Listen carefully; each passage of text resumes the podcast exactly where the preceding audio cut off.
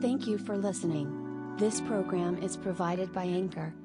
Anchor will distribute your podcast for you, so it can be heard on Spotify, Apple Podcast, Google Podcasts, and many more. This episode seems to be very useful, so please listen to it again and again. Please enjoy yourself until the end. Download the free Anchor app or go to anchor.fm to get started.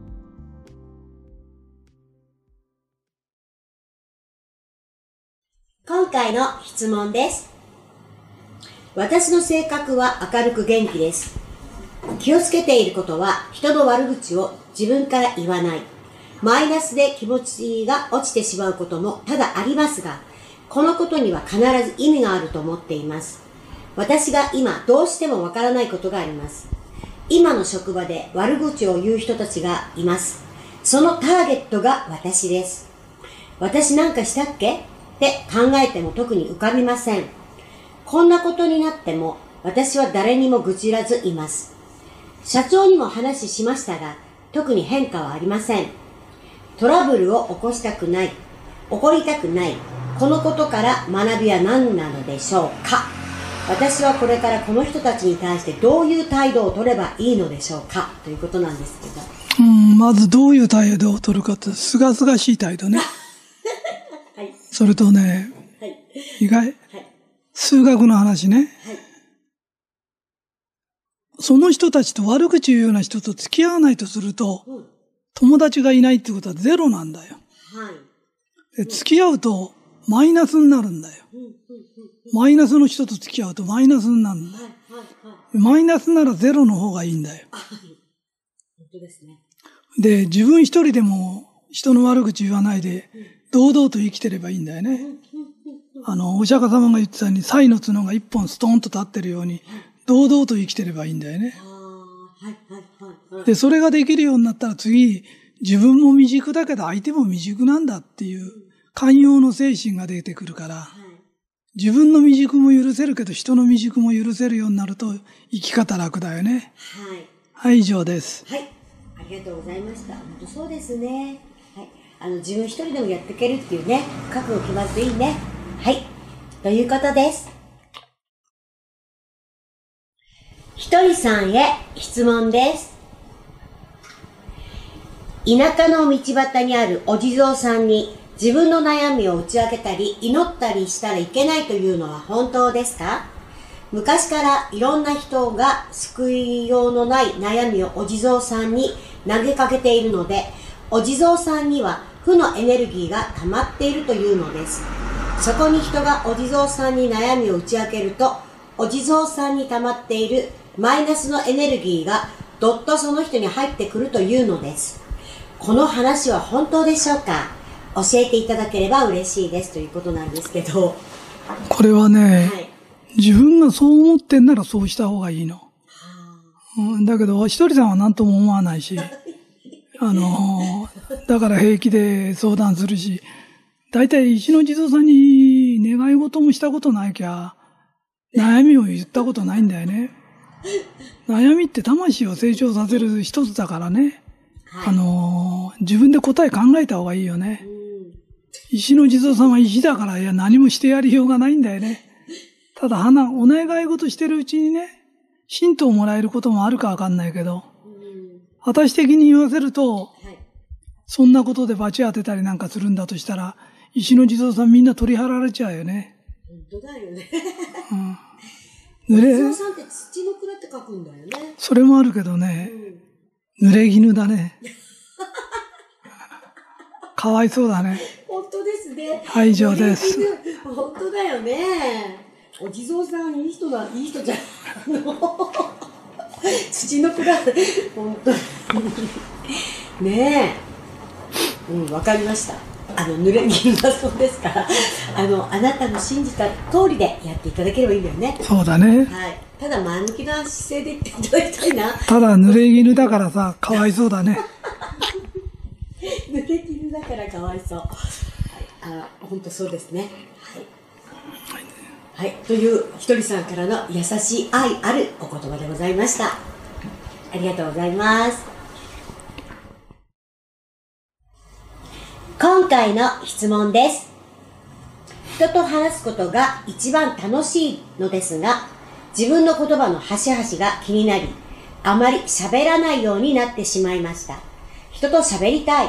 どうしたら自信を持って喋るようになるか教えてください。ということですけれど。あのね、人間ってね、そういう時期ってあるの人、まあ、お一人さんにはなかったよ。でも、普通の人にはあるんだよね。はい。でね、それね、完璧を求めすぎるから、言葉の端々で、でね、こういうこと言っちゃってあの人傷つけたかわからない。だったらそういうことは次から使わなきゃいいんだよね。いろんな証言の仕方があるから、はい証言の仕方の今勉強してる最中なんだよね。あで、楽しい会話をして、あ。はい。いい証言して、はい。そしたら会話がまた楽しくなるから、うん。またゆっくり楽しんでください。はい以上です。はい。ということですよ。楽しんでくださいね。えーひとりさんへのコーナーで、えー今回お話を伺います。えーひとりさん、えー最近よくですね、初心に帰るっていうことを言ってるんですけれども、ちょっとその辺のお話を聞かせていただきたいと思うんですけど。はうん、ひとりさんが言ってる初心に帰るってのは、マルカンの話ね。い。うちの会社ってさ、自分が具合悪かった時に、健康食品作って自分が飲んでたの。はい。で、そのうちにね、あの、欲しいっていう人がいて、タダであげてたの、お玉で、こうやって。そうだね。で、それがみんながお金くれるようになった時に、マルカンという会社が成り立っちゃったんだけど、結局喜ばれることが先で。昇進が後からついてきたんだよね。その時にいつも思ってたのが、やっぱし、肉体と魂っていうのは一体だから考え方も大切なんだよって言って、考え方も教えてたんだよね。だからこれから考え方とかそういうのをちゃんと教えて、人助けが先で、後で昇進が売れる、そんな素敵なところの作ってる昇進だったら買ってみたいとか、飲んでみたいっていうことで、はい。喜ばれないで物だけ売ろうっていうことはもう通らないし、これからの世の中ね。はいだからますますマルカンは喜ばれるのが先。で、今からね、はい。精神的にとか魂的に困っちゃう人がいっぱいいるんだよね。そういう人の役に立つ会社にしたいなっていうのが原点に帰ってっていうのが、昔はこういう、俺が精神的な話すると、はい。もうブラジルあたりからまでテープレコーダー持って聞きに来て、はい。で、またそういうのを聞いた人が周りの人に勧めて、商品売ってくれたりして、だから、私自体は商品作ったけど、買ってくださいとか、売ったことが一度もないんだよね。先生の作ったもんだったら絶対欲しいからって言われてきたんだよね。それが全員になるようにみんなが勉強して、先生のところから絶対買いたいって今度は私以外のね、人たちが言われるような会社にしていきたいなっていうことを、それが初心に帰るっていうことです。はい。はい、以上です。はい。あの、ちょっとちなみになんですけど、本当にあの、今でもですね、ひとりさんの YouTube でね、心軽くなったとかさ、救われたっていう人すごく多くって、ロサンゼルスとか、バンクーバーとか、本当に世界中からもですね、やっぱり今でも来てるんですね。そして、通信、通信販売を通じながらとかね、ご購入いただいてます。えだから、やっぱり、ひとりさんが一番最初、まあね、やった、やられた時はブラジルからだったんでしょうけどね、今はね、まあ、流通も行き届いているので、そういった意味では、インターネットを通じてとかね、いろんな形の中で、やはりね、問い合わせと来てますよね。なので、ひとりさん自身はそのことが変わってないんですよね。だから私たちが、やっぱりね、これからやっていく私たちが、もう少しそこを意識しながら。そうだね。それが大切だね。ね。やっぱし、喜ばれる会社にならないとダメだよね。はい。それから、助かったって言われないとね、うんダメだな。本当ですね。はい、以上でわすか。りました。ありがとうございました。ということです。ひとりさんへ質問です。今年で開業して10年の事務所を経営しております。昨年まで何とかやってこれたのですが、今年に入り、売り上げが下がり、経費も払えるかどうかのギリギリのところになってしまいました。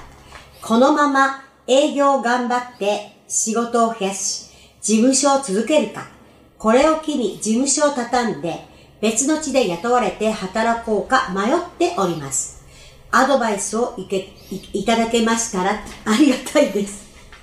はいえーとね、10年やってて、お客さんを増やしたら一番いいんじゃないですかって、それはそうなんだけど、お客さんってそう簡単に増えないよ。いや、増えるならそれに越したことはないよ。だけど、もし増えないでいて、赤字を出しちゃうと大変だから、はい。もしあれだとしたら思い切ってやめちゃって、今帰って使われてる方がね、安心してお給料もらえるし、楽かもわかんないから、うん。よく考えて、だらだら言っちゃうとね、借金だらけになっちゃうからね、はい。気をつけてくださいよ。そうですね。まあ、10年やっちゃうからね、畳むのもちょっとって思っちゃうかもしれないけどね、ここは思い切りですね。だから10年やっててダメなんだからダメなのかもわかんないのよ。やっぱり敷際って大切だからね。本当ですね。はい。ということです。引き際が大切かもしれませんね。はい。今回の質問です。人から信頼をもらうには何をしたらいいか教えてほしいです。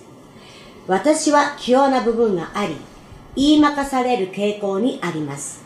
なので、人の気持ち次第で、イエスかノーかが決まるとき、私の意見には賛同されません。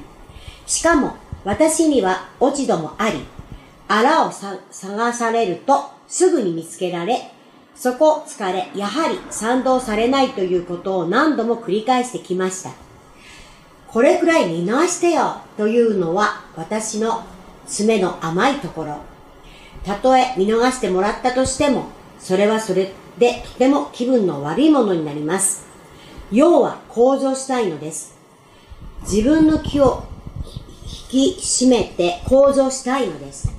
甘い自分に卒業して誰からも信用される人間になりたいです。こ克服のチャンスがまた巡ってくることと、そして信頼を取り戻せるという自信が持ちたいです。そのために何をすればよいか具体的に教えてもらえると嬉しいです。あと、頑張って以外の応援メッセージが欲しいです。ということです。えーとね、はい。魂成長したいって、じゃあどんな風に成長したらいいんですかって言うと、多分あなたの場合の成長の仕方っていうのはね、自分の弱みを、あと隠してたいこととか、それを笑い話にして人に言えるようになるとね、向上しちゃうんだよね。すごいね、それ。だから例えば私は中学校しか行ってないんだけど、はい。その中学校行ってることを、しか言ってないことを隠してるとすると弱みになるんだよね。はい、はい、はい、はい。うん。だから俺みたく、じゃあ実は中学もほとんど行ってないんだと自分から言っちゃってるのね。言っちゃってる人にとっては何でもない話なんだよね。だからあなたもいろんなものを持ってるんだと思うんだよね。で、人間っていうのは完璧じゃないから弱いものいっぱい持ってるんだけど、弱いものを恥ずかしいとか、このぐらい見逃してよとかではなくて、見逃さないで自分で今間違えちゃったとか、言っちゃったね。自己申告制にしちゃえばいいんだよね。面白いですね。そうするとね、人生がガラッと変わっちゃうから。あ言いやすいことから、要カミングアウトっていうのかな。ーうん。言っちゃえばいいんだよね。ホモだとかって隠してるより、私ホモなんですって言っちゃった人間には言いようがないんだよね。だね。器用な部分がなくなればいいんだよね。そういう、それは器用な部分っていうのは欠点だと思ってるの。うん。その自分で自分の欠点を言うようになると強い人になっちゃあ、う。それから周りもそういう人が大好きなの、実は。はい。だから急に人生変わると思うよ。やってごらん。はい、以上です。ということです。今回の質問です。人のことを羨む気持ちが起きたとき、素直に人の幸せを喜べないとき、そんなとき自分のことを嫌なやつだなぁと思います。皆さんはそんなとき、どのようにしてその気持ちと向き合っていますか？という質問なんですけど、ひとりさん。えーとね、人のことを羨んじゃったり、素直に喜べない時っていうのはね、喜べないってだけ魂が成長してるの。結局、いや、喜べないことで嫌な気持ちになるってこと自体が魂が成長してるんだよね。だから自分もだいぶ成長してきたなと思えばよくて、はい。ちょっと自分を褒めてあげること、それから、何でもそうだけどね、精神論のコツを教えるからね、今からね。はい。今日はそれで大体答えていこうと思うんだけど、はい。ともかく気楽にやること。気楽にやらないとダメだよ。あの、ここに来てる生徒さんってね、はい。真面目な人が多いの。そうですね。はい。で真面目な人っていうのはね、はい。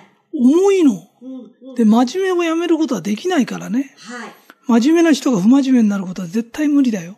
で、真面目は悪いことじゃないの。うん。だけど、真面目でない人っていうのはね、もうちょっと気楽にやればいいの。はいはいはいはい。ひとりさんも真面目なの。うん。だからよくね、ひとりさんのことをね、真面目で誠実で女性経験が豊富っていうのが、本当ですか？そうそう。なんでかっていうと。真面目で誠実だとモテちゃうのはしょうがないの。ちょっと、すいません。今、つぶやいちゃった。だから真面目で誠実で、気楽じゃなきゃダメなの。真面目で誠実で気楽ね。そう。はい。ちょっとわかりましたね。真面目な人っていうのはね、重いから嫌われちゃうの。そうだだ。から真面目が嫌われるんじゃないの。はい。真面目で気楽に生きられればいいの。だから気楽気楽っていうことはすごく大切なの。だから。恵美子さんが話してるね、はい。大丈夫というのも気を楽にするために言ってんの。はいだ。から気楽って大切だよ。本当ですね。だからそのつもりで、はい。あのーこういうことが起きたら、あ、自分もそういうことで嫌な気分になるだけ成長したんだ。うん。ちょっと褒めてあげて気楽にしないと、真面目な人はね、重く考えるのと、うん。うん。100%自分を変えようとするの。はい。ちょっとでも変わればもう良かったんだって褒めてあげないとうまくいかないよ。はい。はい、以上です。はい。素晴らしい回答でした。ありがとうございます。皆さん、気楽にお願いいたします。ひとりさんへ質問です。フランチャイズで塾を経営しています。毎日仕事と家事が山積みで、朝から晩までほとんど休みなく働いています。かといって儲かっているわけではなく、主人の扶養から抜けられない状態です。教育業界は正職なので、半ばボランティアのような感じで当たり前ということがこの業界の常識のようですが、もう少し時間的にも経済的にも余裕ある生活ができればいいなと思います。生徒を増やせば利益は増えますが、時間的に限界を感じます。どうすればいいでしょうか？という方ですけれどね。これはね、いろんな答えがあるからね、私が正しいっていうことじゃなくてね、はい。私だったらそのフランチャイズやめて、自分で塾ってできるんだから、自分でやりがいのある塾をやればいいんだよね。はいはいで、今のフランチャイズに入ってるんだとしたら、文句言っても仕方ないんだよね。そのままやるしかないんだよね。でもうやるんだったら、笑顔でやる。そうじゃないかったら自分で独立してやる。これのどっちかだね。そうだね。覚悟決めていただくしかうない。ん、ないね。うん、本当ですね。はい。そういうことです。はい。よろしくお願いします。回の質問です。結婚して15年になります。5年くらい前から、ここが嫌というわけではないのですが、なぜか主人と一緒にいると自分が辛くなります。顔を見るのも辛いです。主人は真面目に働いてくれて優しくて誠実な人です。どうしたら主人と仲良くやっていけますか？私はどうしてこんなに主人のことが受け入れられないんでしょうか？というね、質問なんですけど。これね、旦那さんがね、真面目でね、重いんですよ。だから奥さんの方が気楽になっちゃうしかないんだよね。で、その気楽な方ので、あったもっと気楽にしないよ、気楽にしないよって。気楽をね、家の中の会話の大切なものにすると、だんだん変わってくるの。何が嫌なんですかって言うとね、真面目なとこが嫌なんじゃないの。会社行くのが嫌なんじゃないの？お給料持ってくるのが嫌なんじゃないの？重いの。でそれを変えなきゃダメなの。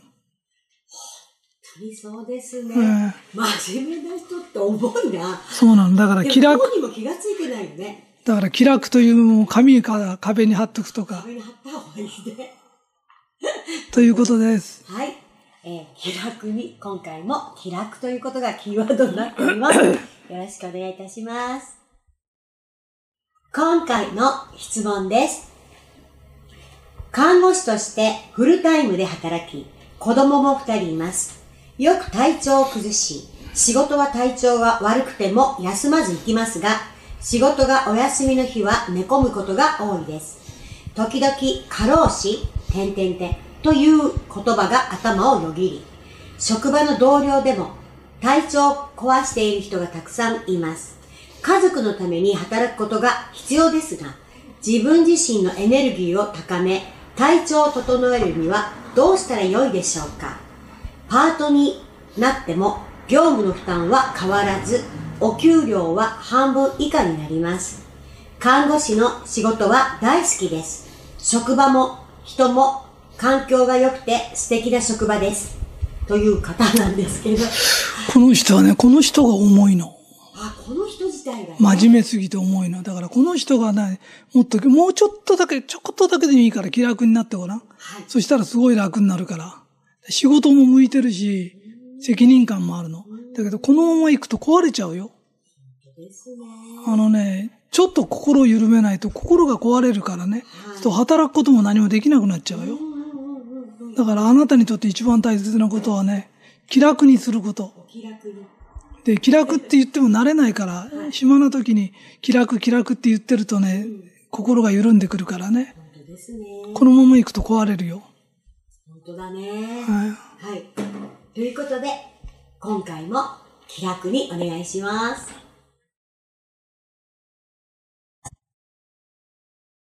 ひとりさんへ質問です。新しい仕事にチャレンジしたくても、どうしても悪いことばかりが目についてしまい、怖くて行動ができません。ワクワクもしますし、やりたいなぁとも思うのですが、怖い、できないんじゃないか、とかの恐怖の方が上回ってしまいます。よく仕事に呼ばれると聞きますが、流れが呼ばれたような状況だったとしても、これが本当に呼ばれたってことなのかな、とか思ってしまいます。言霊の力で自分を落ち着かせても、やはり怖いのです。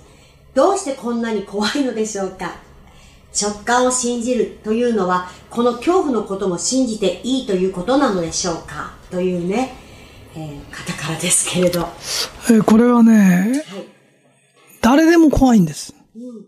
で、怖くてもやりたい人が本当にやりたい人なんです。で、怖いからって足踏みしちゃう程度だとしたら、やっちゃいけないってことです。あなたやらなくて正解ですよ。本当にやりたく、やりたいんじゃないんだね。ないの。でね、誰でも、誰でも怖いんです。で、怖くてもやりたい人が本当にやりたい人なの。怖いからやめたい人は、やるべきじゃない人なんです。だから、やらないことも、やらないことも正解っていうのはあるからね。だから、やらない方がいいと思いますよ。ということですね。はい、以上です。今回の質問です。私は幸せに生きてきました。しかし、妬まれることもあります。幸せを語りすぎると嫌われる気もします。でも、幸せなことはつい人に話したくなるんです。幸せで、かつ人に好かれるにはどうしたらいいでしょうか？ということですが。これもね、このとこ答え同じで悪いんだけどね、もうちょっと気楽にやればいいの。で、妬む人っていうのはどんなことしても妬むの。悪口言う人は言うの。で、幸せなものを幸せだっつっちゃいけないんじゃないの。でもね、相手によってそういうことを言う人っているの。で、それが世の中なの。だからもっと気楽に考えて、あ悪口言ってる人がいるな、程度でいいの。そうだよね。うん。この人もそのままで大丈夫だし。全然大丈夫なの。そうですよ、本当に。あのね、思いの考え方が。そうだね。もうちょっと軽く考えないとダメだよ。本当ですね。うん本当にあの、まあ、自分自身をそのままで大丈夫受け入れるとね、本当にそういうことなの？なんかやっぱりどっかでそう大丈夫じゃないと思ってるね。そうだ。ね。うん。はい、以上ではいす。、ということです。今回の質問です。金融系の会社に勤務しています。入社した当時より会社の変化のスピードが速くなり、同じ業務をしていたとしても、会社から求められる仕事の質も、求められる役割もどんどん高くなっています。仕事でお客様と関わることは大好きですし、長く働きたいと思っているのですが、プレッシャーに押しつぶされそうになります。期待されることがありがたいのですが、ストレスから笑顔も少なくなり、体にも不調が出てしまいます。プレッシャーを押しのけ、心身ともに元気な状態で良いパフォーマンスを上げるにはどうしたらよいでしょうかという質問ですけれど、えーこれね、プレッシャーって言ってもね、自分で自分にプレッシャーをかけてんの。はい。だからもうちょっと気楽にやらないと、で、できないことはまだできませんとかね、もうちょっとで慣れますとか、向こうの期待通りに応えようとするけど、向こうが期待するのはわけないけど、実際に行うのには時間差があるんだよね。そうだよね。だからね、もうちょっと気楽にやらないとダメだよね。まあ金融系とかって言っちゃうとね、まあ、肩の力入っちゃうのもわかるけどね。でもね、慣れ、慣れなの仕事って。慣れたら気楽にできるものなの。はい。それと、言われたことができないと自分の評価が下がるように思ってる人がいるけど、それが、違う違う、それがあなたの評価なの。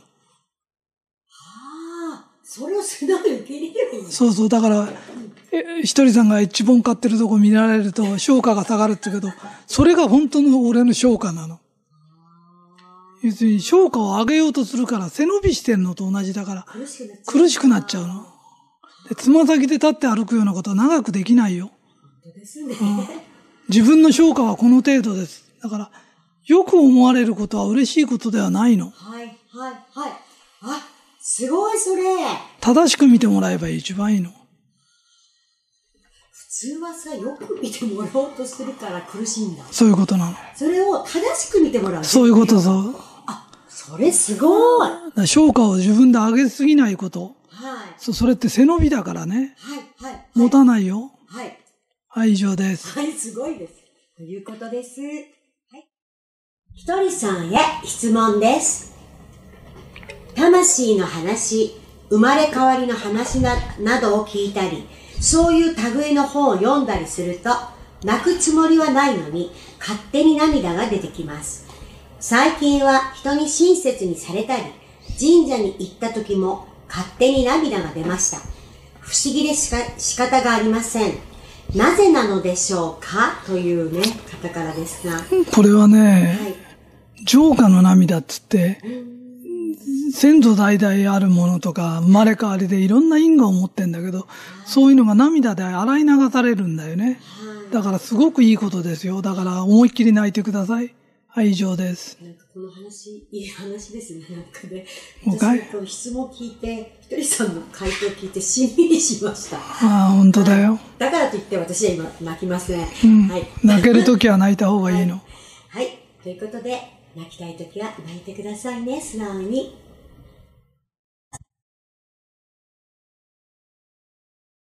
今回の質問です。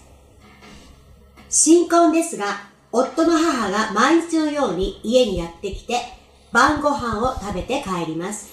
毎日だと疲れます。夫は当てになりません。何か良い方法はありませんか？ということですけれども。これね、お母さんにね、あお母さんね、私たち新婚だからね、二人にさしてって言えばいいの。それで、遠回しに言うと、はっきり言ってもわかんないぐらいだから、遠回しに言ったら全くわかんないよ。で言う時のコツは気楽に言わなきゃダメだよ。思い詰めて言ったりね、重く言っちゃダメだよ。軽く言わなきゃダメなの。なんでかっていうと、もう親子だからね。気楽に言うんだよ。気楽にね。で新婚だからね、本当にね、言ったらいいんですよ。二、うん、お母さんよ、二人にさしてって。人にさせてって。ね。はい。新婚が過ぎたら来ていいからって。うん。三30年は新婚だからね。30年は新婚だから。本当だね。そしたらずっとこれになる感じだけど。まあ、いいのですよね。それでいいんだよね。それでいいのはそのくらい言っといても。そうそう。うん、わかりました。ということで、気を軽く、あの、笑顔でね、また言ったらいいかもしれないですね。そうそうそう明るくね、軽く。よろしくお願いします。おめでとうございます、新婚。はい。